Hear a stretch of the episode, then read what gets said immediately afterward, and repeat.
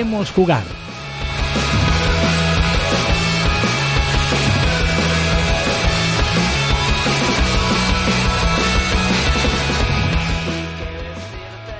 Manuel Galán.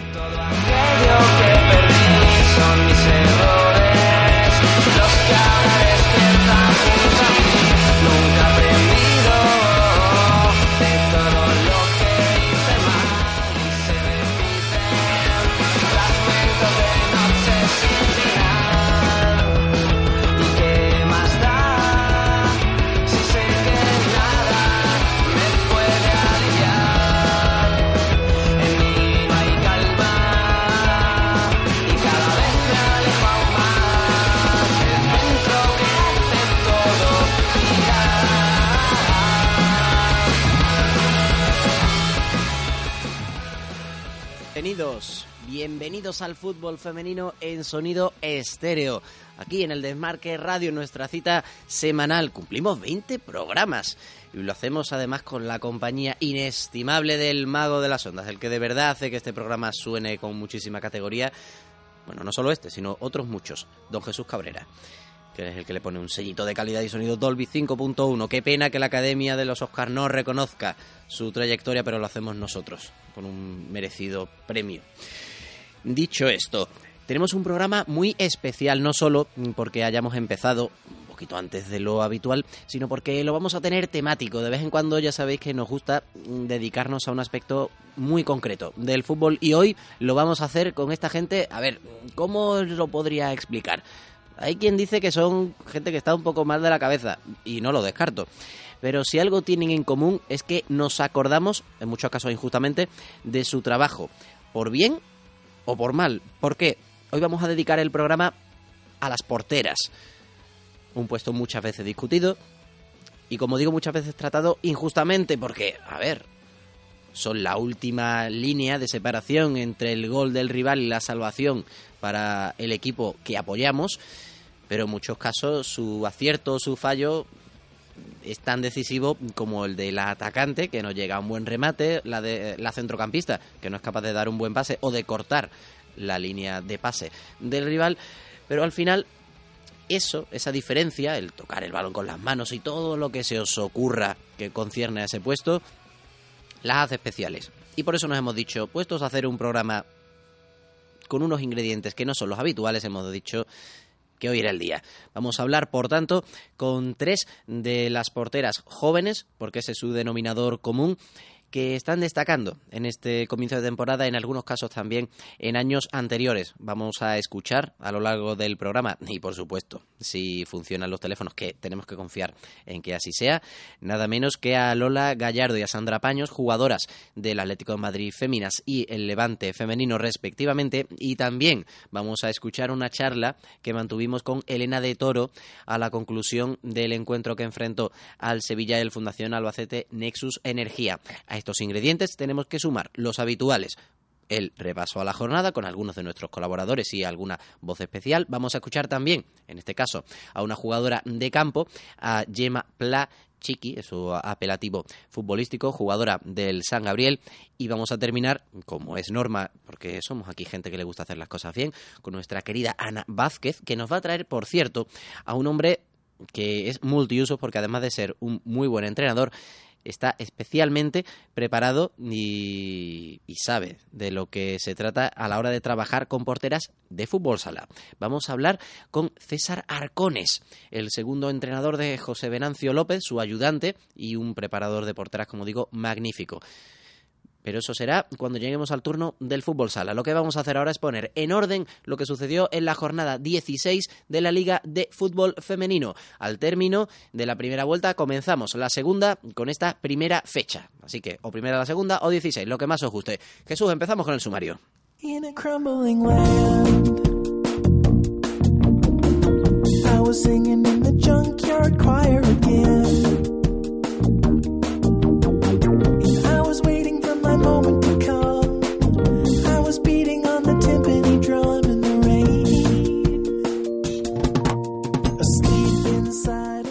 Una jornada en la que se adelantaron dos partidos, ya que el sábado se jugó el derby madrileño entre Rayo Vallecano y Atlético de Madrid Féminas, que se saldó por triunfo para las colchoneras por dos goles a tres en el partido televisado por Gol Televisión. Además, se adelantó también el encuentro entre Sevilla Fútbol Club y Fundación Albacete Nexus Energía, que se saldó en este caso con victoria 1-0 para el equipo local, para las entrenadas por Frank Licera.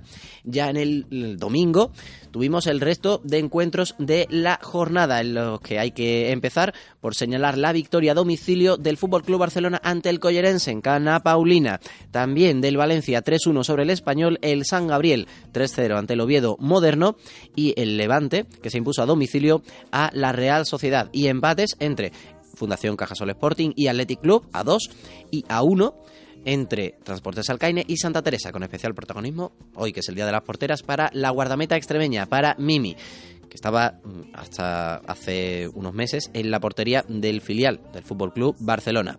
Con estos resultados la liga queda con el Fútbol Club Barcelona como líder con 45 puntos, seguido a 6 por el Atlético de Madrid Féminas con 39, empatados. En el tercer puesto Valencia y Athletic Club con 34 unidades y le siguen Levante 29, Rayo Vallecano 26, 22 para Oviedo Moderno, 21 para Español. Estos son los ocho primeros los que jugarían la Copa una vez terminada la temporada. A dos puntitos solo de la las Pericas, noveno está el Fundación Cajasol Sporting con 19. Y ya a partir de ahí tenemos el atasco padre. Viene la zona de descenso con Santa Teresa, 15 puntos, Collerense y Transportes Alcaine con 14, Real Sociedad 13, Fundación Albacete 11, San Gabriel 11 puntitos y Sevilla con 8. Así que en un arco de 7 puntos tenemos a los 6 últimos clasificados cuidado cómo viene la competición. Bueno, los últimos siete, vamos a decir las cosas bien. Del décimo al 16 hay siete equipos. Eso es lo que ocurrió en la Liga de Fútbol, pero como mm, también ya sabéis que tenemos nuestra sección de fútbol sala, que siempre llega al final de nuestro programa, pero vamos a dar los apuntes de lo que sucedió en la última jornada en la máxima categoría. Este último fin de semana que nos dejó pues una serie de resultados bastante bastante interesantes. Por ejemplo, en este caso, el líder, el Atlético de Madrid Féminas Naval Carnero, el Futsi Atlético Féminas, como lo queráis llamar, había tenido algunos problemillas para poder superar sus últimos resultados, sus últimos partidos, pero no tuvo inconveniente ninguno en deshacerse del actual Grupea Urbina. Por cierto, en uno de los próximos programas tenemos que hablar con alguna de las ex jugadoras de este equipo navarro porque han tenido algunos problemas de cobro. Por desgracia, eso ocurre ya no solo en el mundo del fútbol, sino también en, otro, en otros muchos ámbitos y por supuesto hay que denunciarlo cuando procede y este parece ser ese caso. Tenemos que anotar también victorias de Lourenço en Vialiados, uno sobre el Villages Amarelle, del Gironela, del Ciudad de Asburgas, del Burela Pescador Rubén, de la Universidad de Alicante y del Majada Honda que se impuso por 1-0 al Móstoles. También, esos fueron los partidos que se jugaron el sábado. Ya en la jornada del domingo, el Alcorcón fue capaz de imponerse al Rioja. Pero como digo, esto lo tratamos con la que sabe verdaderamente de fútbol sala femenino y de muchas otras cosas, que es nuestra querida Ana Vázquez. Ahora, vamos a irnos a Palma de Mallorca porque tenemos que hablar de la victoria del líder. Cero goles a uno. Venció el Fútbol Club Barcelona, el equipo entrenado por Xavi Llorens Casi al final del partido, Mariona Caldenta y exjugadora del cuadro balear fue capaz de hacer el tanto que le mantuvo a su equipo al frente de la clasificación, aunque hubiera perdido hubiera seguido ahí, pero mantuvo esa diferencia, seis puntitos sobre el Atlético de Madrid Féminas. Además fue una jugada, nos lo va a contar nuestra compañera con la que estamos contactando ahora, Pilar Seguí, compañera de IB3 Televisión, estuvo ella presenciando el partido y fue casi una acción de pillería porque un saque de falta muy rápido del Barça, creo que fue Alexia quien puso el balón muy rápido hacia la banda derecha y ahí un centro de corredera lo remató Mariona Caldendey para hacer ese tanto, ese solidario gol que le dio la victoria. Por cierto, segundo año consecutivo que el Barça vence solamente por cero goles a uno. Y como ya la tenemos, no nos entretenemos más. Pilar, muy buenas. Hola, buenos días, ¿cómo va? Pues encantados de poder hablar contigo de un partido como este, el del líder, el Barça, que como suele ser habitual, sufrió en su visita a Mallorca. Pero tú que lo viste, cuéntanos, a ver, ¿cómo fue el partido? Pues la verdad es que fue un partido muy igualado, como, como lo suelen ser todos los, los partidos en los que el Collerense recibe a los equipos de la zona alta. Al Barça le costó muchísimo hacer su juego, la verdad es que se vio al Barça líder más en la segunda parte que, que en la primera. En la primera parte le costó muchísimo hacer el juego combinativo que le gusta a las catalanas y, el Collerense estuvo muy bien en defensa. El Barça intentó con balones largos encontrar a Sonia, pero le costó muchísimo. Cora y Vidal estuvieron muy acertadas en todo momento. Y el Collerense pues lo intentó con disparos de, de fuera del área que, que no dieron resultado. Y básicamente eso fue toda la primera parte. La segunda ya fue otra historia, sobre todo con la entrada de, de Alexia y Mariona por, por Gemma y Willy. A partir de ahí, eh, la verdad es que el juego del Barça cambió muchísimo, Alexia dio mucho ritmo y, y se notaron ya, se empezaron a ver más jugadas combinativas. Ya llegaron más balones a Sonia y el Collerense se vio, pues yo creo que ya intentando aguantar el, el 0 a 0 que hubiera sido a lo mejor el resultado más justo. El Collerense fue a remolque y, buscó el contra, al contraataque un gol, pero, pero la verdad es que no, no creo demasiado peligro. Y, y nada, en, en el minuto 86 ya prácticamente um, al final, pues Alexia sacó rapidísimo una falta que pilló un poco despistada la defensa del Collerense y Corredera eh, para Mariona que, que remató prácticamente sola y, y hizo el, el único gol del encuentro. Cabe, bueno, sobra decir que, que no lo celebró la primera visita de Mariona como jugadora blaugrana al Golden Rabasa y, y no, no celebró el, el gol de la victoria blaugrana. No me extraña, Pilar, que te ficharan en IB3 Televisión porque te explicas como un libro abierto. Da gusto. Yo me quedaba aquí una hora escuchándote. Pero sí que te tengo que preguntar. La semana pasada ya hablamos con José Antonio Sánchez Ross, el nuevo entrenador del Collerense, y ya pudimos ver cómo el equipo fue capaz de sumar tres puntos en su visita al Pedro Sancho cuando le ganó al Transportes Alcaine y en este partido ante el Barça hay que pensar que el collerense está en una línea ascendente pese a perder, al fin y al cabo entra dentro de lo posible perder ante el líder y campeón en las últimas temporadas. Pues sí, la verdad, yo vi a un buen collerense. La verdad, no es difícil jugar contra el Barça y sí que aguantó muy bien, estuvo muy bien en defensa, sí que tal vez poco, pocas ocasiones claras, les costó a las centrocampistas encontrar sobre todo a Pili Espadas, pero yo creo que, que el Collerense si sigue en esta línea, así que no creo que pase muchos apuros para, para mantener la categoría. Y de hecho, es curioso que lo hablamos con José Antonio precisamente cómo la estrategia les había valido para poder puntuar en este partido, pero las cosas del fútbol. Resulta que una jugada de estrategia, en este caso, y también de pillería del Barça, fue lo que decantó un partido que, por lo que nos decías, y sobre todo la primera parte, estuvo incluso más igualado de lo que muchos se podían esperar. Sí, la verdad, fue una jugada muy rápida, todo un poco, pasó demasiado rápido, la verdad. Alexia sacó muy rápido. Yo creo que las jugadoras del Collerense incluso pidieron fuera de juego de, de, Mariona en esa acción, pero, pero en cualquier caso el gol subió al marcador y, y rompió el resultado el 0 a 0 que prácticamente que podría haber sido a lo mejor el resultado más justo porque el Collerense aguantó muy bien al, al líder en su casa. Total, que en el caso para los aficionados mallorquines tienen que estar tranquilos porque el equipo está en línea ascendente. ¿Y del Barça qué? ¿Qué te pareció?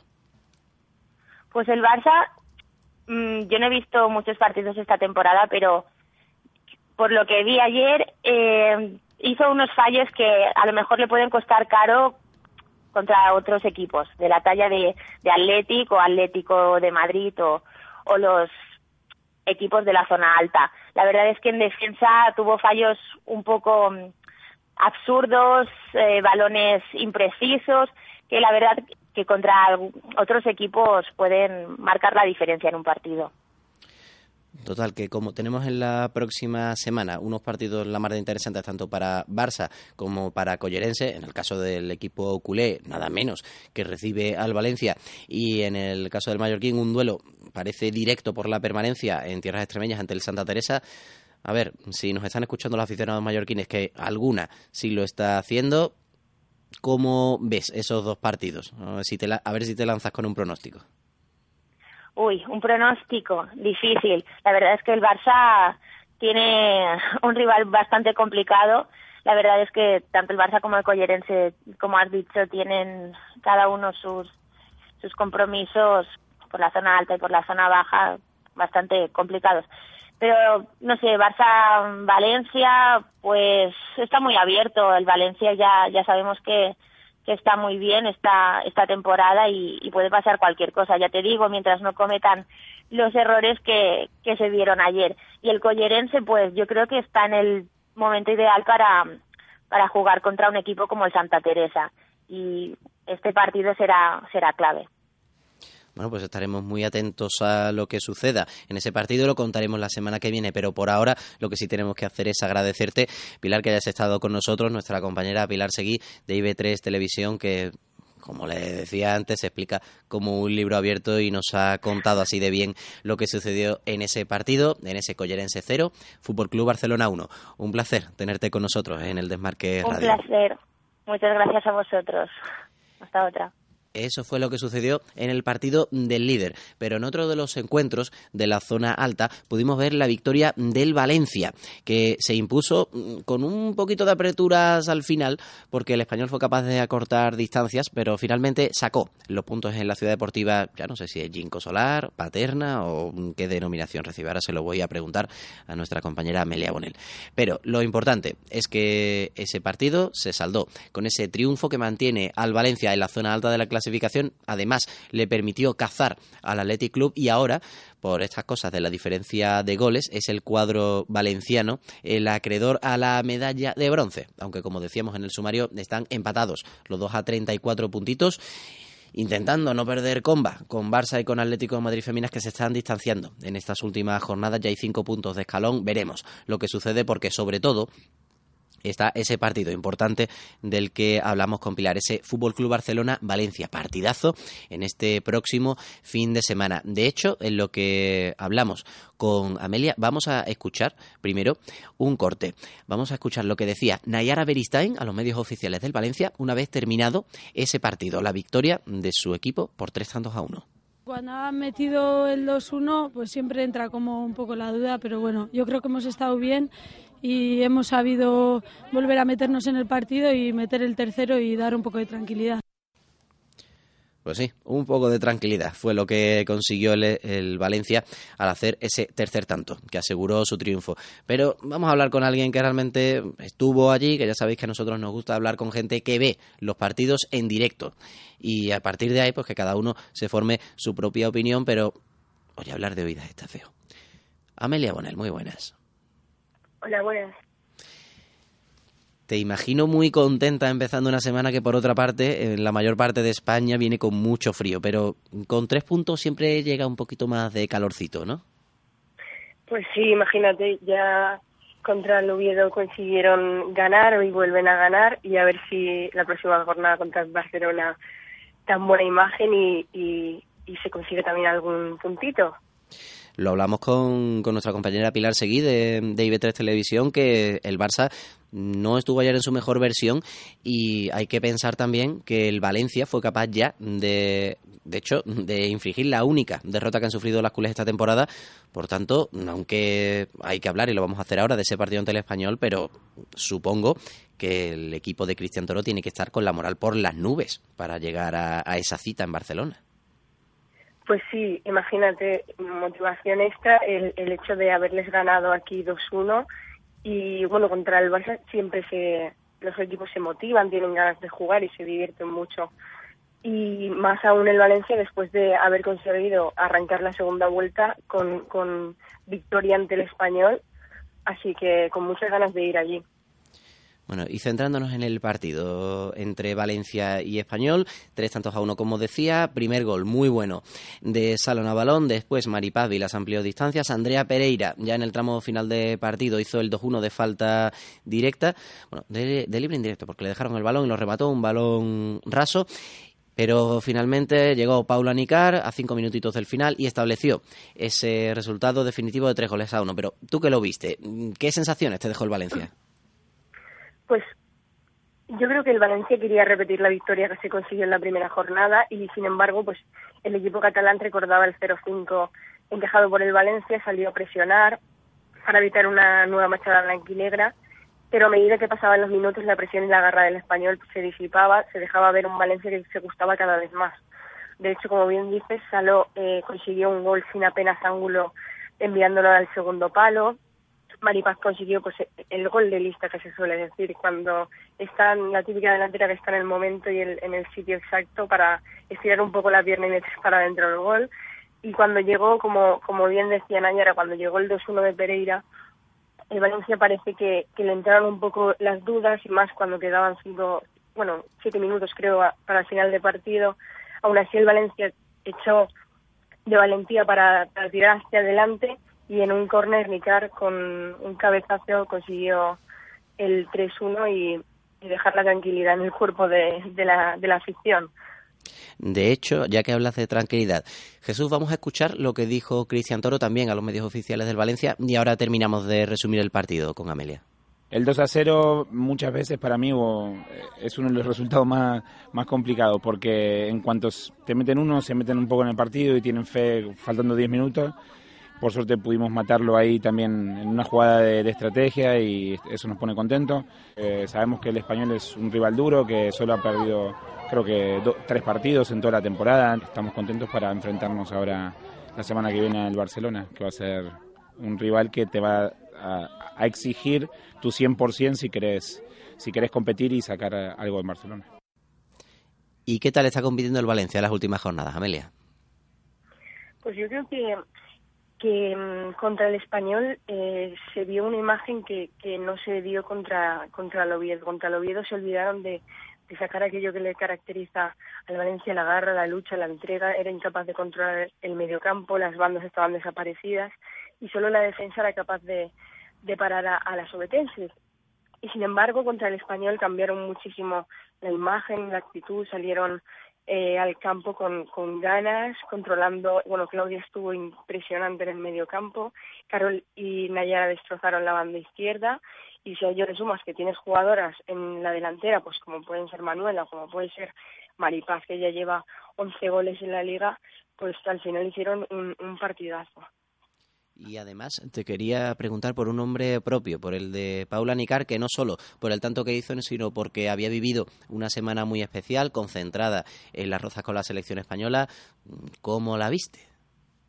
Pues la vi muy bien en el partido, además junto junto a Sara Mico hacen de centrales y, prácticamente no pasa nadie y, y, juegan muy bien, pero ella acabó especialmente eh, feliz y contenta, estuve hablando con ella y estaba muy contenta, no solo pues como tú bien dices por la concentración, sino que además me decía, bueno, por fin he metido un gol después de tantas veces de subir en tantos partidos a, a córner e intentarlo, así que sí, estaba muy contenta. Pues felicidad para el Valencia entonces que afronta esa cita el próximo sábado ante el Fútbol Club Barcelona en el que va a ser uno de los grandes partidos de este próximo fin de semana futbolístico. Vamos a terminar mm, preguntándote por el español. ¿Qué imagen te dejó el equipo José Antonio Montes? Bueno, pues cuando presionaba era un equipo, bueno, impresionante, de verdad. Apenas le dejó hacer al Valencia casi casi jugadas de gol y cuando cuando se lo creían de verdad cuando creían que, que de verdad podían hacer un buen partido eran espectaculares de hecho pues sobre todo cuando consiguieron meter el gol de falta que, que metió Pereira enseguida se subió todo el equipo para sacar de nuevo el balón y volver a atacar y, y fueron impresionantes después el Valencia pues mira tiró de oficio y, y tuvo la suerte de meter el, el 3-1 y ahí ya pues las esperanzas de, de las periquitas se, se, se acabaron. Pues sí, en este caso, ya que hemos repasado cuál es el próximo partido que tendrá que afrontar el Valencia, tenemos que reseñar también que el próximo encuentro que tiene el español ante sí será, en este caso, midiéndose al San Gabriel. Amelia, sí, ya tenemos que decir también que si nos escucháis desde tierras valencianas, os deberíais hacer con un ejemplar de Superdeporte para leer la crónica de nuestra compañera. Pero de momento la habéis escuchado aquí, en el Desmarque Radio, y nosotros, por supuesto, le damos las gracias por estar con nosotros una semana más. Tápate, hija, y ten cuidado, que no está la cosa para salir a la calle. Como dicen en mi pueblo, está la calle tirando bocaos con el frío. Sí, pues sí. Un placer tenerte con nosotros. Eso nos decía Amelia Bonel, que siempre le agradecemos, como le decía a ella, que esté con nosotros, analizando lo que ocurre en el Valencia. No me cansaré de decirlo. Cada uno puede tener sus propias opiniones sobre lo que ocurre en los partidos, pero siempre nosotros intentamos hablar con gente que está allí. Si coincidís o no, es vuestra visión. Yo me quito las gafas y soy un hombre tremendamente miope. Así que imaginaos cómo cada uno puede ver las cosas según pues el nivel de miopía, me atrevería a decir, ya no solo física, sino también mental, para valorar cómo suceden los partidos. En fin. Seguimos. El siguiente encuentro que tenemos que analizar, antes de hablar con una de las grandes protagonistas de la jornada, con Lola Gallardo, lo anunciamos en el sumario, tenemos que contaros cómo está de feliz un equipo, el San Gabriel, que después de una liga que está siendo complicada para ellas, las chicas de Tony Camacho se están entonando en estas últimas jornadas y prueba de ello fue que ayer, bueno, ayer si nos estáis escuchando en directo, o si nos vais a escuchar luego por la tarde, a partir del resto de la semana sabéis que tenéis disponible el podcast, pero obviamos, o mejor dicho, hacemos esa acotación a la hora de usar esta referencia temporal. Retomo el hilo. El San Gabriel logró su victoria más amplia de la temporada. Tres goles a cero. Se impuso al Oviedo moderno. Muy bien, muy buena imagen. Hemos podido leer a nuestro compañero Bernat López en el diario de San Adrià, que sigue día a día lo que sucede en el equipo adrianense, que tuvo además que desplazarse a Badalona para jugar en el Municipal de Pomar, ya que el campo municipal de San Adrià, su feudo habitual, está en obras y han tenido, por ejemplo, que en la jornada anterior ante el Athletic Club jugar su encuentro nada menos que la ciudad deportiva del Fútbol Club Barcelona. Pero como decía, hay que quedarse con esa muy buena imagen y con una mala semana para el Oviedo moderno que tuvo que jugar, por cierto, lo aprovechamos para apuntarlo, el encuentro que tenían aplazado ante el ante el Levante por aquella lluvia que acaeció en su día en Nazaret. ¿Qué es lo que sucedió? Pues en ese partido lo vamos a hablar después con Sandra Paños, pero no le fueron bien las cosas al equipo betense que ha sumado tres derrotas seguidas en tan solo una semana. Sin embargo, siguen enganchadas a los puestos de copa en una muy buena primera vuelta que terminan con esos 22 puntos, ya con todos los encuentros en orden. Pero como decía, lo importante, en este caso el Cel San Gabriel, que se adelantó enseguida, nada más eh, casi empezar el encuentro, a los siete minutos Gema Pla Chiqui anotaba con una muy buena vaselina el primer tanto de su equipo, que más adelante fue capaz de ampliar distancias con un tanto de Carla Gómez de falta y Gloria Pellegrí cerró el marcador en este caso con ese 3-0. Una muy buena combinación entre Carola García y Asaco. Así que hemos dicho, pues vamos a hablar con una jugadora que tiene que estar muy contenta porque su gol sirvió para abrir la lata. Gema, muy buenas. Hola, buenas. Por cierto, una duda, ¿Gema, Yema o Chiqui? Y así todos contentos. bueno, mi nombre futbolístico es Chiqui, pero me llamo Yema, en verdad. Yema, bien. Pues entonces, todo, aclarado. Vamos, ya que estamos hablando de fútbol, nos quedamos entonces con el chiqui. A ver, te imagino contentísima después de, ese gol, después de ver al equipo haciendo, no sé si su mejor partido de la temporada, pero al menos, su, al menos como digo, su victoria más amplia. Pues sí, estoy muy contenta porque, joder, ya nos lo merecíamos después de la primera jornada, pues perdiendo varios partidos y, y que costaba mucho sumar. Y no sé, ahora que empezamos bien la segunda vuelta, pues contentísima. Eso era lo que te quería preguntar. En la primera vuelta os ha costado poder arrancar, en las últimas jornadas se está viendo una buena imagen, o al menos es lo que nos trasladan desde allí.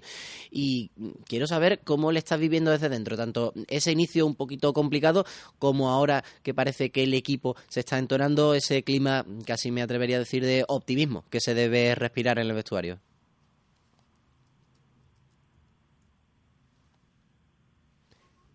Chiqui, creo que te hemos perdido. ¿Nos escuchas? Ay, las cosas del teléfono. Jesús, vamos a intentar, intentamos retomar la comunicación con ella, a ver si se ha perdido. Bueno, pues como os decía, en este caso, el San Gabriel le ha costado arrancar, porque se lo decíamos a nuestra invitada. Tuvo, de hecho, eh, ese ansia por poder puntuar que no consiguió rematarlo hasta el comienzo de la liga. Y creo que ya la tenemos de nuevo. Chiqui, ¿estás al otro lado? Sí, sí, estoy, perdona. Bien, no, por Dios, descuida. Sí, es que estas cosas de las comunicaciones, y mira que el hombre que se sienta detrás del cristal es un auténtico pulpo y un bicharraco para estas cosas, pero es que hay veces que la cobertura pues tiene estas cosillas. Te contaba, ese comienzo de temporada que tuvisteis complicado, en el que os costó arrancar, sin embargo, ahora parece que se vive, al menos desde fuera, pues un clima de mayor optimismo en el San Gabriel. ¿Es así? ¿Esa imagen en la que estáis, en la que tienes tú que lo vives desde dentro y a diario? Sí, realmente ahora, ahora estamos, bueno, se respira un aire muy positivo en el vestuario porque en la primera vuelta, vamos, los ánimos estaban bastante por el suelo. Y ahora que empezaron a haber buenos resultados, el vestuario se respira otro aire. muy bueno, muy bueno. Es empezar la segunda vuelta con, con, los primeros tres puntos de forma inmejorable y además eso os permite meteros en una lucha en la que, lo decimos al principio del programa, hay siete equipos metidos en ocho puntos. Eh, perdón, en siete puntos. Desde los ocho que tiene el Sevilla hasta los quince del Santa Teresa, con toda una segunda vuelta por delante. Sí, es que vas, ganas un partido y ya de seguida puedes estar por media tabla, ¿sabes? No sé, el, los últimos equipos están muy muy ajustados y, y lo importante es, bueno, sumar puntos para poder ir subiendo en la, en la liga. Y el primer paso será ese partido que tendréis ante el Español, que casi me atrevería a calificar como derby, porque la ciudad deportiva del Español está en San Adrián de Besos, vosotras, por supuesto, eh, sois también de esa misma localidad. Y a ver, ¿cómo, cómo llegáis a ese, a ese partido? ¿Contra el Español dices? Sí, exacto. Pues bueno, con muchas ganas, porque como has dicho, es un derby y el Español y San, y San Gabriel siempre se va con muchas más ganas de lo normal, porque son dos equipos de la misma ciudad. Y bueno, que hemos cogido carrerilla ganando este fin de semana y vamos a por todas. De hecho, tenemos que compartir entonces la lectura de que fue el del Oviedo Moderno el mejor partido del San Gabriel de esta temporada. Bueno, em, porque em, por golear, o sea, por marcar goles sí, pero hay otros partidos contra el Barça, por ejemplo, que hicimos un gran partido, pero contra el Oviedo, eh, marcando goles, fue, fue uno de los mejores y os plantáis en ese encuentro que vais a tener en la próxima jornada ante el español. Al menos no tendréis que sufrir los rigores del desplazamiento, aunque sea un partido a domicilio, por hacer un poco la broma, pero sí que es cierto que hay que alegrarse de que os hayáis podido meter en la pelea por la permanencia. No es que hayáis estado desenganchados en ningún momento, pero al menos ahora estáis con la suficiente moral como para afrontar la segunda vuelta con totales garantías.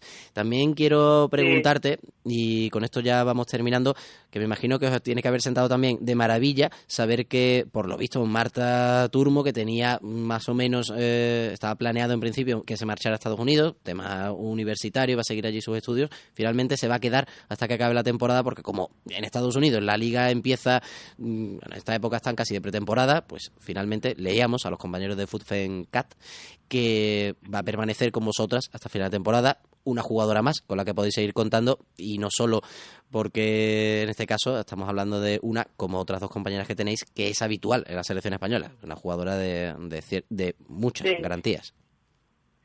Sí, Marta Turmo es una, es una pieza clave en, en este equipo y que no se vaya finalmente en Estados Unidos para mí pues, es una compañera más y es, como he dicho, es fundamental en el equipo y no sé, o sea, me alegro mucho que no se vaya, pero también le deseo lo mejor para los otros años, a ver si puede irse también, para, para que triunfe allí.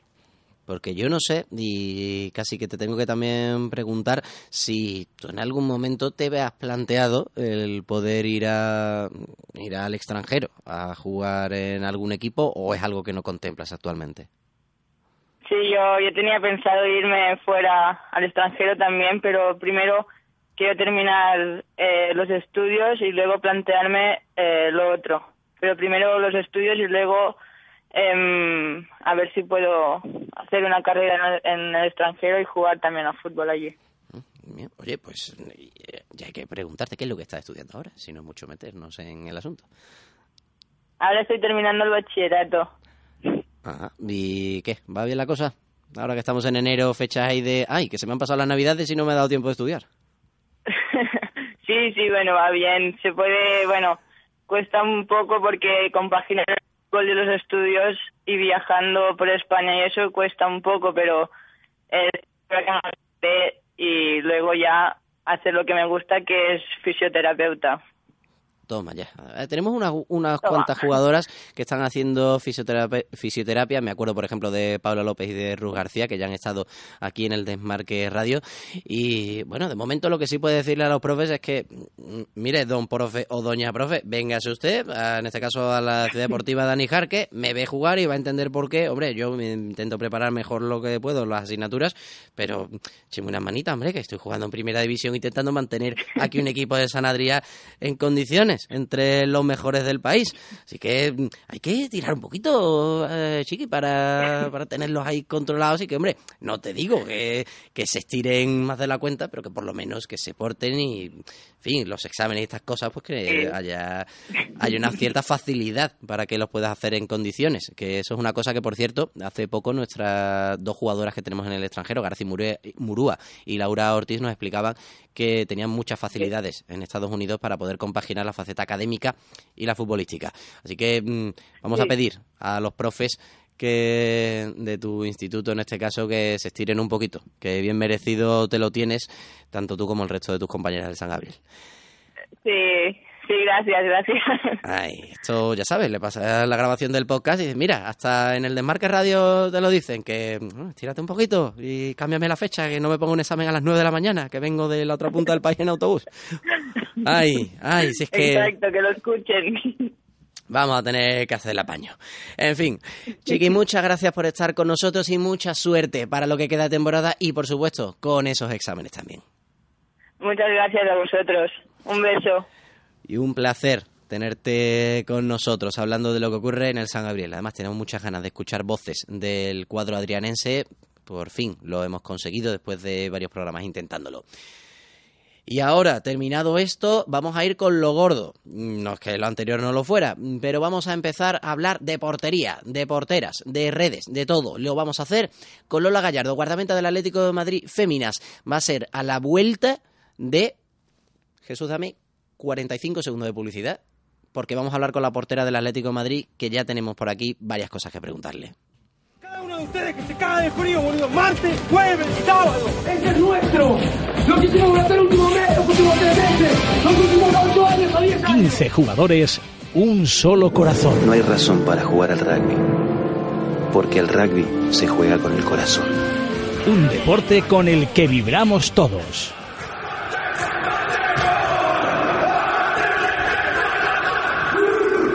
Siente los latidos del rugby cada lunes a las 3 de la tarde con Miguel Ángel Ibáñez y Pablo Álvarez en el Desmarque Radio.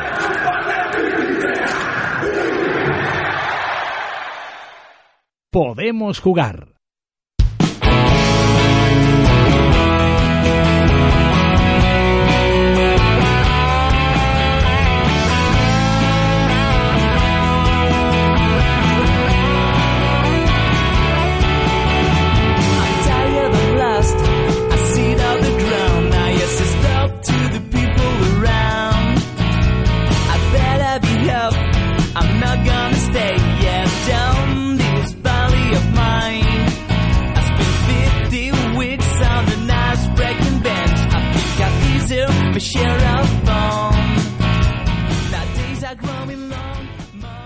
Lo anunciaba hace unos instantes y Jesús es tan serio y tan formal que ha dicho justo, pues, ¿tú quieres 45 segundos de pausa? 45 segundos. Tenemos que hablar hoy en este programa que dedicamos con muchísimo cariño a las porteras de nuestra primera división femenina y a las porteras en general, porque siempre se puede aprender en muchas jugadoras de gran nivel que por desgracia no tienen hueco en la máxima categoría. Y hoy, como decía, pues vamos a empezar hablando con una jugadora habitual en la selección española que ha pasado por las selecciones inferiores, que fue, por ejemplo, guante de oro en el Mundial Sub-17 de Trinidad y Tobago en 2010, que ha sido un protagonista me acuerdo, por ejemplo, de una tanda de penaltis en un europeo sub-17, España-República de Irlanda, en la que, mm, vaya, que si sus compañeras agradecieron su trabajo bajo palos. Y que desde hace unas campañas se está defendiendo la meta del Atlético de Madrid femenina, así con muchísima solvencia, por eso es una de las jugadoras fijas para el seleccionador Ignacio Quereda y, por supuesto, para los entrenadores que han ido pasando en los últimos tiempos por el equipo colchonero. No se escucha al otro lado del teléfono Lola Gallardo. Lola, muy buenas. Hola, buenas tardes. A ver, tenemos muchas cosas de las que hablar contigo también eh, y sobre todo porque, como decía, hoy vamos a centrarnos en el trabajo que tenéis las porteras, pero mm, por ir en orden cronológico con lo más reciente, ese partido, ese derby madrileño, el partido que se pudo ver a través de Gol Televisión, que se saldó con victoria, no sin cierto sufrimiento, ahora te preguntaré, pero dos goles a tres ante el Rayo. A ver, ¿cómo viviste tú el partido? Bueno, creo que, que fue un partido entretenido para, para el público, ¿no? Pero nosotras sufrimos un montón. No fue uno de nuestros mejores partidos, pero lo importante es que sacamos tres puntos en un campo muy complicado y, y contentas es una buena forma de empezar esa segunda vuelta, pero como tú decías, mm, el Atlético de Madrid Féminas está muy entonado, ya son seis victorias consecutivas las que habéis sido capaces de enlazar, pero repasando lo que sucedió en ese encuentro, Priscila adelantó a vuestro equipo mm, casi a, a los pocos minutos del inicio, en el 9 concretamente, Marianela, una ex del Atlético de Madrid, estableció el empate, de nuevo Amanda os puso por delante ya en la segunda parte con, un, con una pena máxima que anotó en el 49, Marianela de nuevo volvió a poner el empate y mm, muy poquito después un cabezazo centro de Amanda de Esther dejó ese 2-3, pero es que en los últimos minutos pudo pasar de todo. Sí, bueno, como te digo, fue un vaivén, ¿no? Era un partido un poco loco de muchas idas y venidas, pero bueno, supimos con el 3-2, supimos mantener el resultado. Ellas estaban bocadas arriba como es normal, tuvieron mucho peligro, pero bueno, supimos defender bien y aguantar el resultado. Y por eh, ahora pasarnos a lo que sucederá, o tu forma de, ver lo que puede ocurrir en ese próximo partido que tenéis que afrontar. En la siguiente jornada, este próximo fin de semana, os toca la Real Sociedad, un equipo que no parece estar en su mejor momento y no sé qué pálpito tendrás de cara a ese encuentro. Bueno, yo creo que en casa no nos podemos permitir el lujo de dejarnos ningún punto, hay que sumar de tres en tres. La Real no está en su mejor momento, pero siempre es un equipo muy rocoso y muy complicado pero bueno, en casa tenemos que ser fuertes, no se nos pueden ir los puntos y, y si jugamos bien tiene que decantarse el partido de nuestro lado. Oye, y a ver, que os separan seis puntos del Barça. El aficionado del Atlético de Madrid, y se lo pregunté en su día si lo va a seguir, ¿se debe plantear que la Liga es un objetivo alcanzable o está el Barça muy por encima del resto? Bueno, nosotras, desde luego nuestro objetivo no, no era la Liga, ¿no? Lo primero era meternos en Copa, que que era lo más importante para nosotros. Estamos ahí arriba y bueno, poco a poco, si, si logramos mantenernos en esa segunda plaza y meter presión al Barça, pues pues podemos dar la sorpresa, pero bueno, sabemos que el Barça es el mejor equipo de España ahora mismo y, está muy complicado que pinche dos partidos. Nosotros tenemos que seguir ganando partido a partido, como dice el Cholo, y, y bueno, si, si tenemos que ganar, la ganaremos seguro. El cholo, el cholo. Es quien casi. Cualquier día va a haber que editar, dicho esto desde el cariño, una, casi una Biblia y llenarla solo con esa frase, partido a partido, porque es el mantra que repite el Atlético Madrid, que también se ha trasladado a la sección femenina, como nos dice Lola. Y ahora, mm, explicado todo esto, vamos al lío. A ver, como decíamos antes, porteras. Y te tengo que preguntar, ¿tú cuándo, cómo y por qué te pusiste los guantes? Bueno, ya, como digo siempre, ¿no? Yo empecé jugando de jugadora, pero correr me gusta bastante poco, ¿no? Entonces dije, me voy a, a la portería, que allí, allí no hay que correr los partidos, pero bueno, los entrenos son bastante duros. Y lo que sí es cierto es que desde que saliste de, Sevilla, en este caso, tu trayectoria después discurrió por el, bueno, el ahora Fundación Cajasol Sporting, ahora está defendiendo la meta del Atlético Madrid Feminas, también lo has hecho en las categorías inferiores de la selección española y como has pasado por varios equipos, te tengo que preguntar qué entrenador o entrenadoras, porque también has tenido alguna preparadora, mm, te han marcado más en tu trayectoria como guardameta. Bueno, pues en primer lugar mi entrenador de porteras del Sevilla, ¿no? Creo que, que me ayudó muchísimo, que fue muy importante en mi carrera y a pesar de que estábamos en, segunda división, entrenaba como si como si nos jugáramos la vida, ¿no? Y, y creo que eso me ayudó bastante. También Inés, que fue compañera mía de portería y mi entrenadora, que, que debo mucho porque me entrenó en sus vacaciones para llegar bien al europeo y, y así ganarme la titularidad y bueno, creo que mis entrenadores del Atlético de Madrid, que, que han sido tres y, y cada uno me ha aportado lo suyo, ¿no? Creo que le debo mucho a todos mis entrenadores porque siempre han apostado por mí y, y gracias a ellos soy lo que soy hoy. Y lo que eres es, por ejemplo, un habitual en las convocatorias de la selección española. ¿cómo se suele trabajar en la portería con una persona como Manolo Amiero, al que, bueno, ya dada tu trayectoria con las categorías inferiores y ahora con la absoluta, ya lo tienes que conocer como si fuera casi de la familia? Sí, la verdad es que tenemos mucha suerte de contar con él eh, en el trabajo de portería y, bueno, a la vista está no fue entrenador de porteros de Casilla y, ya sabemos que Casilla es el mejor portero del mundo. A nosotras no, nos trata igual o mejor y, y bueno, creo que están los resultados. No hemos hecho una fase de grupo en el que solo hemos encajado dos goles y, y su papel es, muy importante para que esta selección pueda hacer algo grande en el Mundial seguro. De hecho, tú en su día, y engancho esto con lo de Manuel Amiero, te escuché decir que uno de los porteros en los que más te fijabas era Diego López. Así que en este caso, esa polémica, entre comillas, que había la temporada pasada en el Real Madrid, yo creo que tú casi que lo tendrías un, poco más claro, te tiraría más por el lado del portero que ahora anda por el Milán. Pero mm, no sé si una de las cosas por las que tú te fijabas en él precisamente porque tal vez sea un tipo de portero al que tú te puedas asemejar. Es una chica mm, muy ágil bajo palos, por ejemplo, o al menos me atrevería a decir que es una de tus cualidades. Y, y también para la gente que, por desgracia, y recomiendo que lo hagan, vayan al cerro o a cualquier otro campo en el que esté el Atlético de Madrid Feminas, es muy curioso durante los partidos, como yo digo que eres portera del tipo psicóloga, porque no paras de animar a tus compañeras, de hablar durante el partido. Es imposible desconcentrarte y que a alguna se le vaya el hilo estando tú en la portería. Sí, bueno, yo siempre he dicho, ¿no? Diego López, desde que, desde que se tapa en el Villarreal, creo que es un portero bastante completo, que para lo alto que es por abajo va bastante bien. Y bueno, como dices, una portera tiene que hablar mucho, ¿no? es la jugadora que ve el partido de la mejor perspectiva y, y bueno, creo que así me ayuda a mí misma no, a no salirme del partido, aunque no tengan al contrario ocasiones de gol claras y, a mis compañeras a que no se salgan, ¿no? Lo importante es que estemos metidas los 90 minutos o 90 del partido y, y así es mucho más fácil ganar cualquier partido. Oye, y eh, si tuviera que preguntarte por tu, por lo que consideras que eh, son las cosas en las que todavía tienes que trabajar un poco más y también la que consideras tu mejor virtud, ¿cuáles serían? Bueno, yo creo que, que un poco de todo, ¿no? Trabajar más balones aéreos, que es un poco lo que, bueno, lo que menos me gusta, ¿no? y lo que peor se me da y, y bueno, eh, en general creo que me defiendo bastante bien, ¿no? Soy una portera que juega medianamente bien con los pies, me gustan los unos contra uno y, y bueno, lo importante es seguir trabajando, dar muchos puntos al Atleti y que ojalá este año sea nuestro año.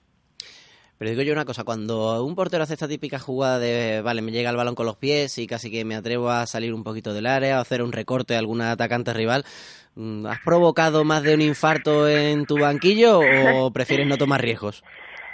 Sí, la verdad que mi entrenador siempre me lo dice, ¿no? El... Me gusta, me gusta mucho jugar con los pies, no sé si porque antes fui jugadora o porque es así de nacimiento, pero sí, alguna que otra vez me, me han echado la bronca porque los he asustado mucho, ¿no? Por suerte ha salido bien, pero bueno, no hay que jugársela tanto que cualquier fallo no es gol. En este caso, también te quiero preguntar precisamente por esto que dices de los fallos.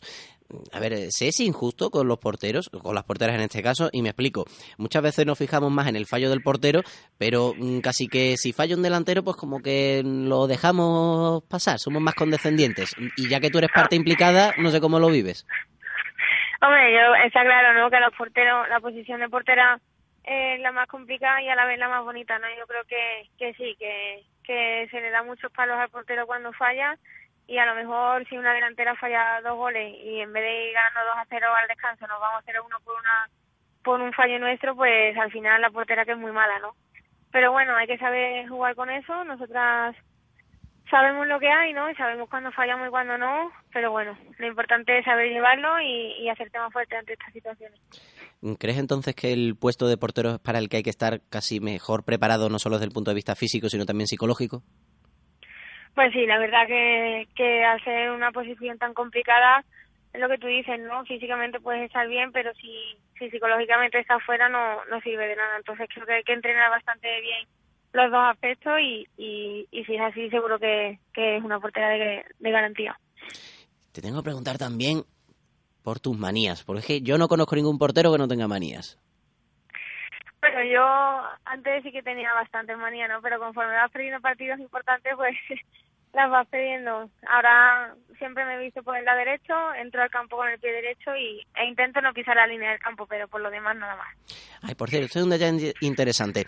Hay guantes que suelen tener una mm, pequeña, digamos, mm, armazón, sujeción para los dedos para que no se os vayan hacia atrás. Sin embargo, hay porteras, lo vamos a escuchar después con Elena de Toro, que mm, no les acaba de convencer mucho porque prefieren sentir un poquito más de movilidad en los dedos. Yo no sé en qué grupo te metes tú. No, yo me meto en, el de Elena, ¿no? Creo que hay guantes con protecciones que la verdad que, que evitan muchas lesiones, ¿no? Pero al doblarlo está un poco más duro y, bueno, a mí no me gusta, ¿no? Para despejar de puño es muy incómodo y sí, sí que me gusta sentir el balón y, y bueno, si tienes los dedos fuertes y colocas bien las manos seguramente no te hace daño. ¿Crees que mm, tal vez una de las cosas más importantes para un portero mm, puede ser el aprender, en este caso, a tener las manos en una buena posición e incluso a tirarse más que incluso a leer el juego? Porque, mm, claro, al final estáis vosotras en contacto casi más tiempo con el suelo, sobre todo si tenéis un partido de mucho trabajo, más que en otro tipo de situaciones. O no sé si tú lo ves de una manera distinta. Bueno, yo creo que hay que trabajarlo todo. Está claro que si, si tienes una buena técnica es todo mucho más fácil, ¿no? Pero como tú dices, pasamos mucho tiempo en el suelo y, y al final es lo que más entrena. Lo importante que es leer un partido es, es fundamental, ¿no? Yo creo que hay que saber perder tiempo, hay que saber cuándo tienes que jugar rápido, cuándo no. Y bueno, son aspectos muy importantes de un portero y, y, y por suerte o por desgracia tenemos que saber llevarlos todos. Bueno, oye, ¿y tú nunca has soñado con meter un gol? Pues sí, la verdad, ya, el año pasado subí a los cornes porque íbamos perdiendo y, y bueno, el partido contra Bilbao en el Cerro me, me pasó por delante de la cabeza y, no se mate de milagro, pero sí, sí que he soñado con marcar algún gol y sobre todo que sea importante y ayudar a mi equipo a ganar.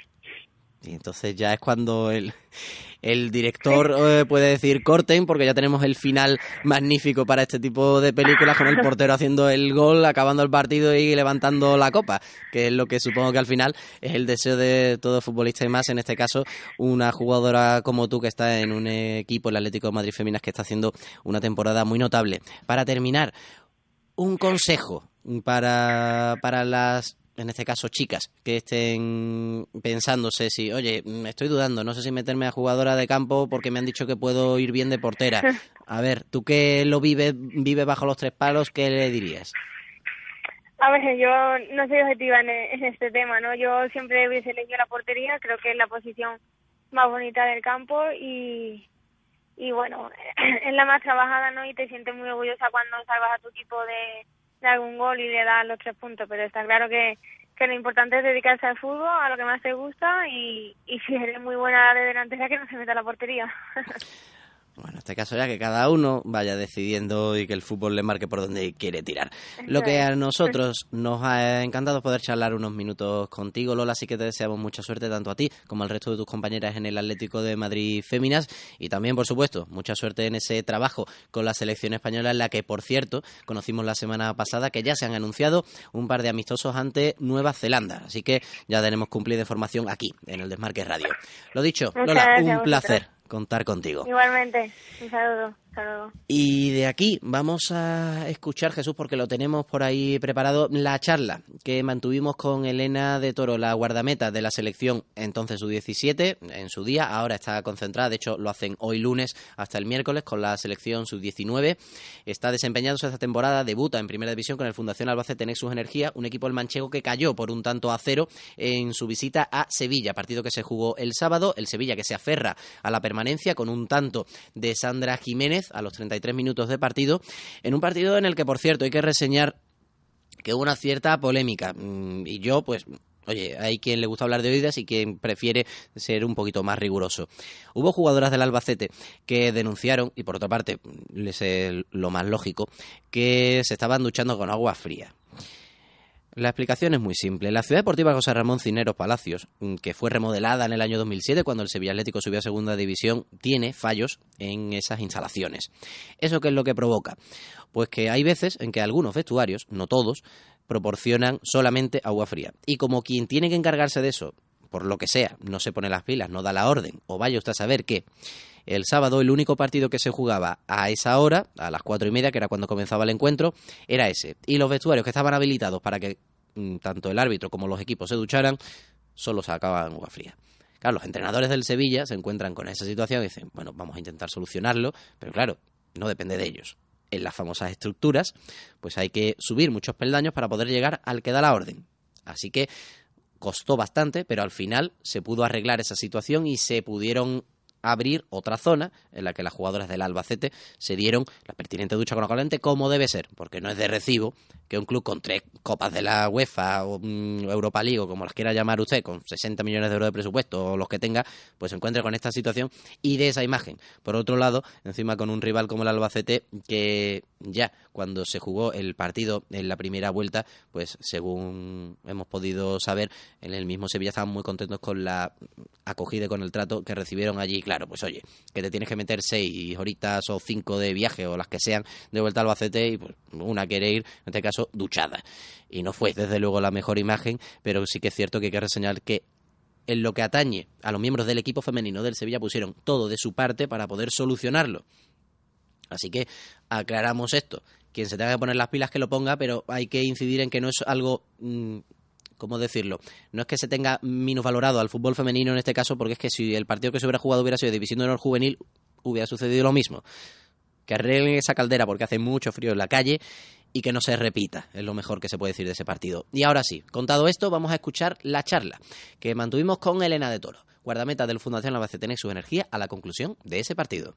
Una de las porteras con las que queremos hablar en este programa de hoy es la vigente subcampeona del mundo con la selección española sub-17 en este caso y que ha dado el salto esta temporada a primera división.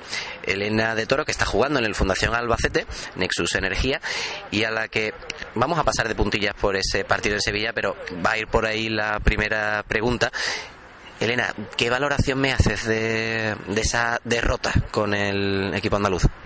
Buenas tardes. Bueno, yo pienso que el equipo se merecía algo más. Eh, aunque no lo parezca, ha influido mucho el árbitro en este partido. Eh, muchas faltas que no eran las pitaba, eh, muchos empujones no los pitaba a favor a nosotras, en fin. Yo pienso que ha tirado mucho el árbitro el resultado y también al principio, la primera parte, hemos estado más flojas, más falta de confianza y de y de intensidad y bueno, se ha notado en el gol. En la segunda parte lo hemos intentado con algunos palos, pero bueno, esto es lo que hay y ahora hay que pensar en el siguiente partido porque ya esto ya está hecho.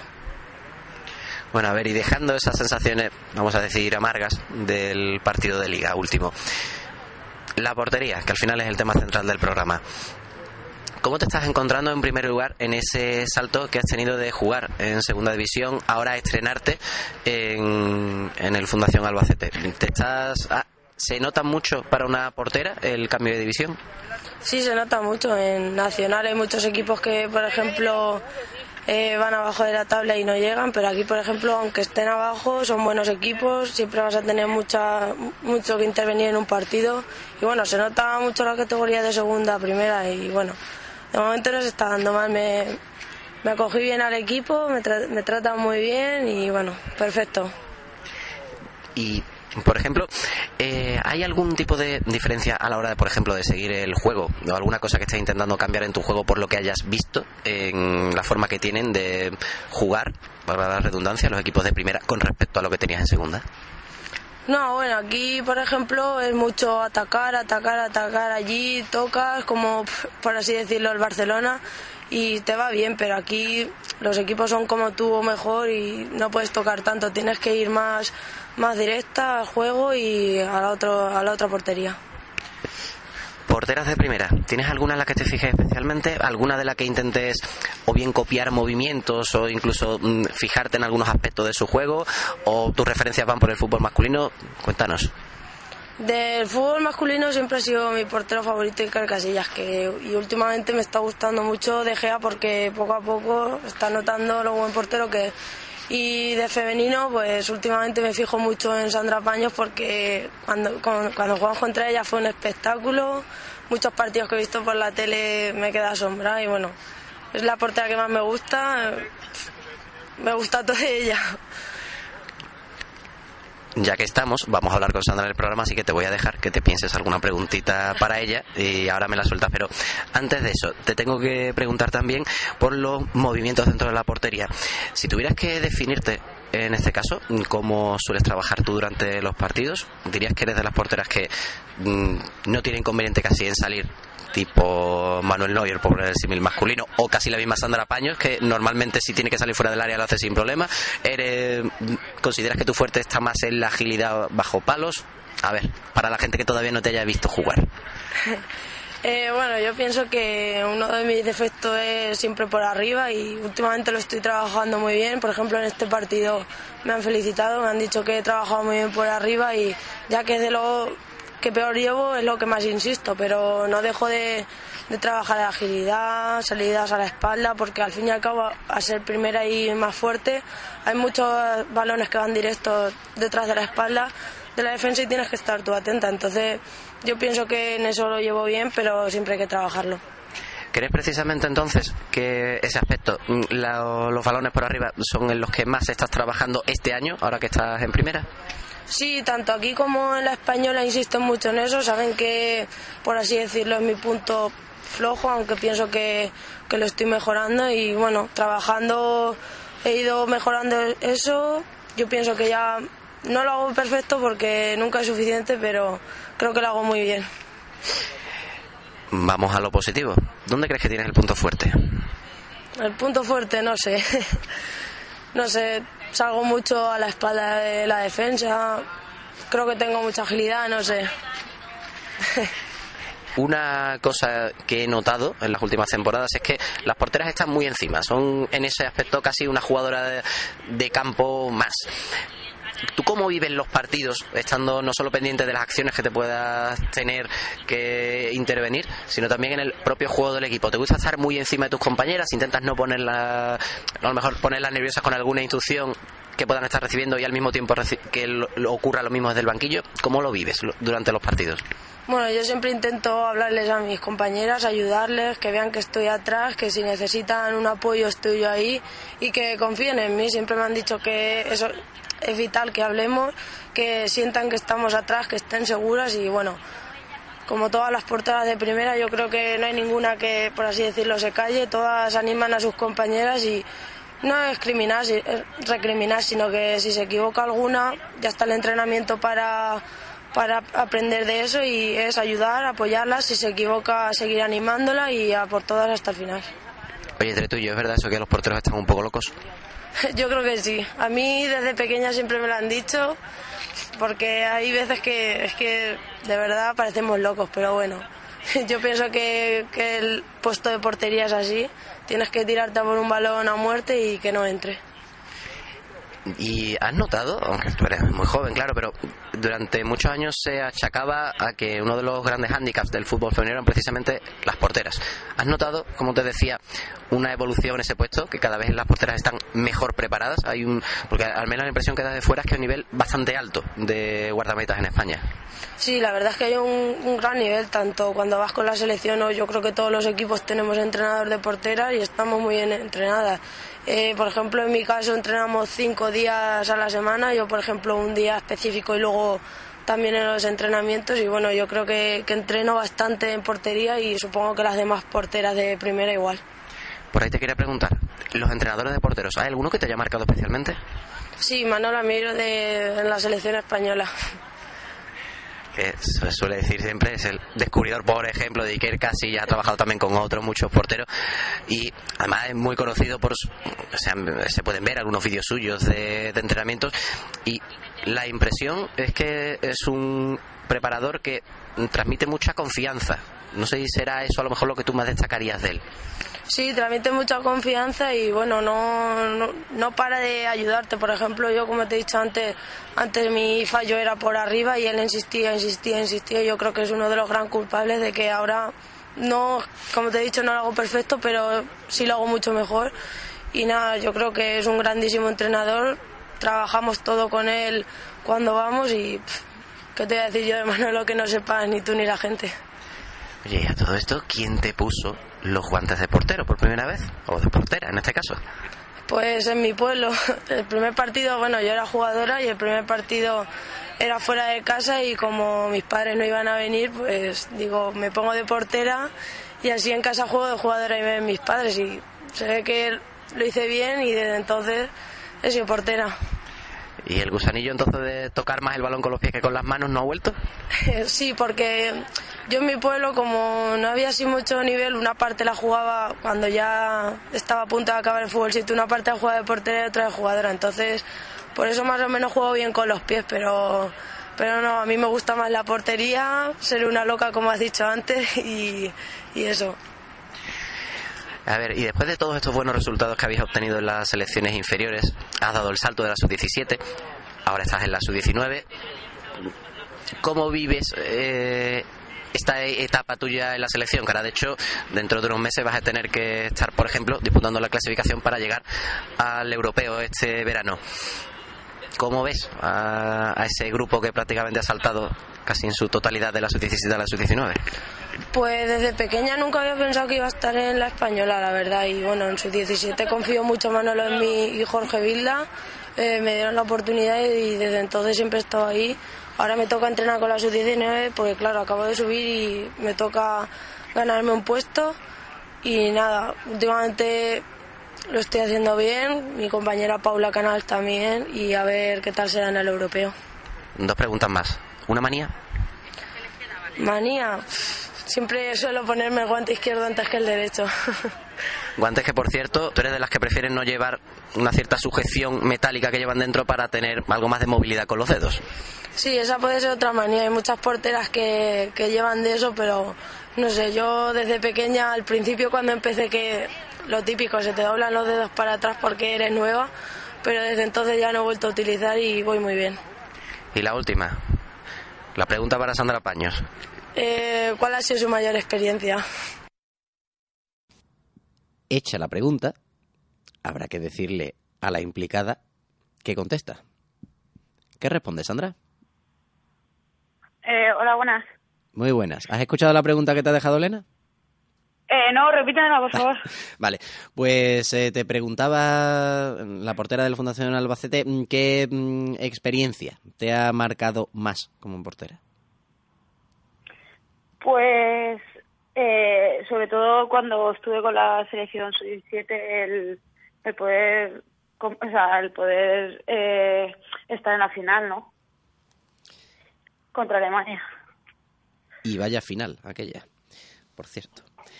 Dolorosa, pero al final es una vivencia que tienes que te acuerdas para, para siempre, llegar a una final Y europea. una, y una plata muy bien conseguida, por otra parte, que no todo el mundo puede decir que tiene, por ejemplo, eso, una, un segundo puesto en un campeonato de Europa. Pero lo que hay que hacer, y una vez contestado esto, es, por supuesto, sí, saludarte, que no lo hemos hecho antes, y agradecer que estés con nosotros en el Desmarque Radio. Como sabes, hoy estamos dedicando el programa a hablar de porteras, por eso hemos estado con Lola Gallardo, ahora hemos escuchado a Elena de Toro y estamos hablando contigo. Así que te voy a preguntar directamente por tu lectura del partido ante el Levante y a partir de ahí alguna cosita específica de tu puesto. Ante la Real, dices. Sí, ese partido 0-1 en el que además, mm, aunque el gol llegó a, a raíz de un centro chut de Olga García, hay que señalar que en este caso pues no estuvo todo la afortunada que ella hubiera querido mm, Cristina Cornejo, la guardameta de la Real, y por eso pues también hay que aprovechar pues para mandarle mm, ánimos. Pero eso, ¿cómo viviste tú el partido desde tu posición? A ver, fue un partido complicado. Al principio estuvo bastante abierto, ya estuvieron ocasiones, nosotras tuvimos las nuestras. Y bueno, eh, es cierto que, que llegó un gol de, de la forma más extraña o, o más difícil, digamos de esa manera, porque que la portera R de esa manera, pues eh, no suele no suele pasar. Pero bueno, yo creo que supimos eh, jugar este partido, eh, marcamos de esa manera, pero supimos mantener, supimos mantener el resultado.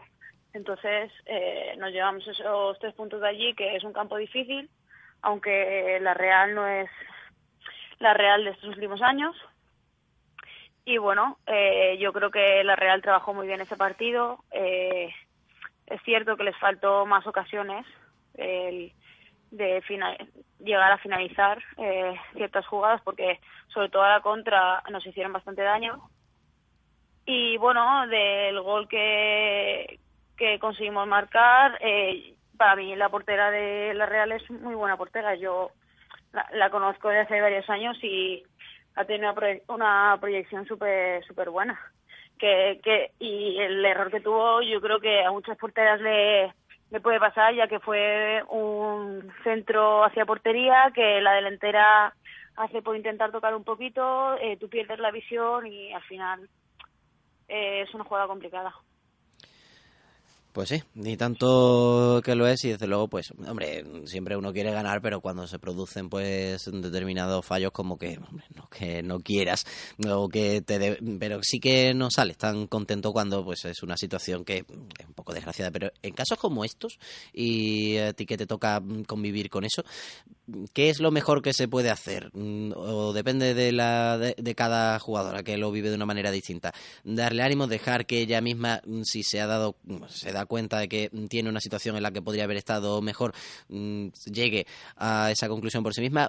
Tú en estas situaciones, por ejemplo, ¿cómo lo afrontas? Cuando eres consciente que has tenido un fallo que le ha podido costar definitivamente, una vez terminado el partido, pues una derrota a tu equipo.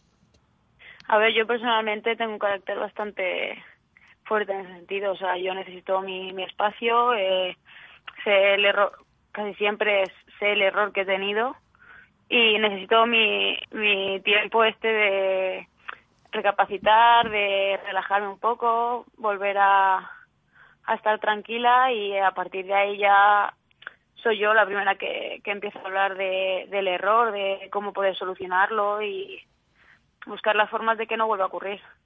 Pero es cierto que tras terminar el partido, no, o sea, lo menos que necesito es que la gente venga a darme ánimos o que, que me reprochen cosas o eso es lo, lo que menos necesito. O sea, necesito estar sola y, y recapacitar. Bueno, a ver, ¿y tú por qué te hiciste portera?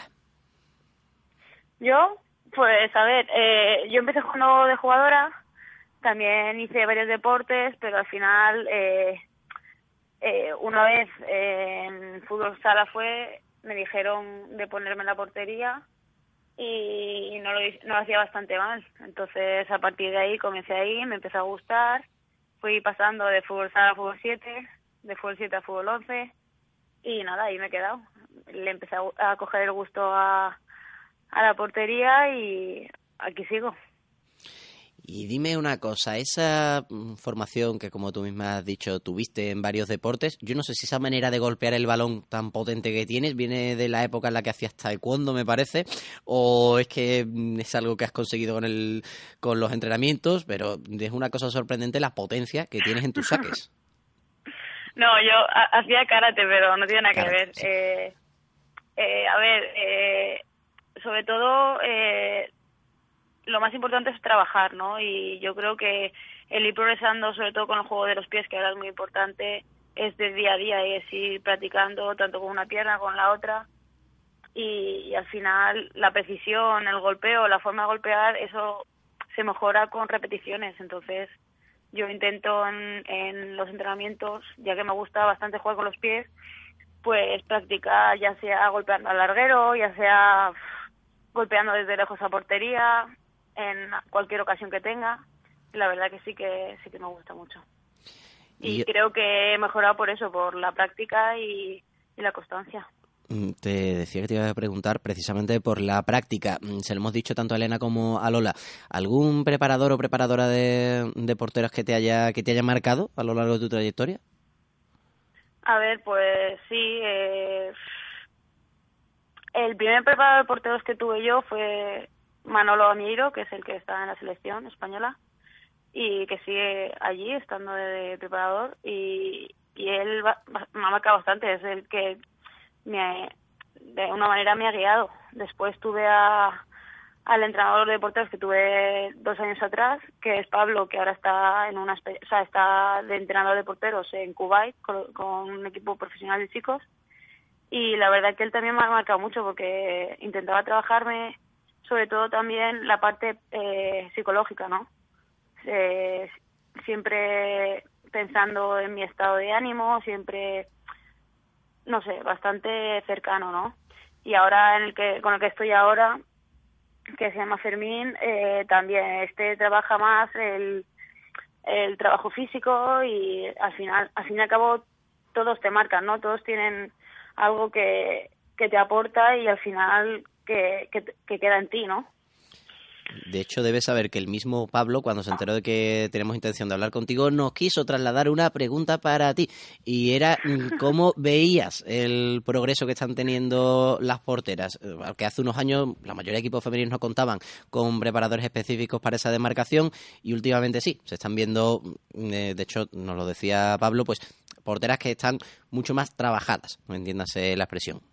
¿Qué te parece? Sí, la, verdad que sí, que ahora cada vez más ves a, porteras que están más, más trabajadas. Es cierto que hay bastante eh, diferencia entre un tipo de portera y otra, pero yo creo que cada año vemos que las porteras estamos mucho mejor, tanto debajo de los palos como a nivel de juego de pies. El, el hecho de, juego de pies tampoco es tan no hay tanta diferencia, pero debajo de las porterías sí cuesta más meter ciertos goles. Bueno, ¿y tú cuál dirías que es la, la cosa en la que más tienes que seguir insistiendo y la que mejor se te da siendo portera? Pues a ver, yo creo que en general todo. Yo pienso que más a nivel eh, confiar más en mí misma, ¿no? O sea, creo que el portero se tiene que creer mucho el, el estar ahí, ¿no? O sea, en cierta manera tienes que ser un poco sobrado, ¿no? Yo creo que en, ese sentido a mí me cuesta un poco. Y lo que mejor tengo, bueno, no sabría decirte nada especial, pero yo creo que, que al fin y al cabo sí que tengo que seguir mejorando todo, ¿no? O sea, no destacaría nada de mí. En todo caso, el golpeo, pero tampoco es que sea preciso, preciso como a mí me gustaría. Lo que sí que hacer de momento es destacar que, por ejemplo, la última semana para ti fue de todo menos tranquila, porque entre el partido que tuvisteis hace, en este caso hoy, ocho días, después os tocó eh, jugar ese partido al que nos referíamos antes, victoria además 5-0 muy buena ante el Oviedo Moderno, después mm, eso te pilló a caballo en una con la concentración de la selección española en Las Rozas y ahora pues, has tenido en esta última jornada también de nuevo que defender la portería. Eh, dime de dónde sacan las fuerzas. A ver, es cierto que al final de tanto viaje, de tanto partido, pues sí que sí que te repercute en los partidos, ¿no? De hecho, yo creo que al final cuesta estar al 100% en cada partido. Pero bueno, eh, eh, hay veces que tú no estás al 100%, pero tus compañeras sí, y al final, pues, se, se consigue sacar el partido y, y eso, y yo creo que, que eso es lo más importante, ¿no? Cuando uno no está al 100%, que tus compañeros te ayuden y saquen el partido hacia adelante al menos lo que sí parece mm, que es que recupera su mejor nivel, quienes sí parecen que lo recuperan mejor dicho, es el propio Levante, tanto tus compañeras como tú misma habéis después de una mala racha, estáis enganchando un par de victorias seguidas, puede llegar la tercera, si sois capaces de superar al Sevilla el próximo fin de semana, así que supongo que por ahí optimista con el futuro del Levante. A ver, es cierto que hay equipos que ahora la vuelta es más complicada al principio, la nuestra es de cara más al final, lo, más difícil.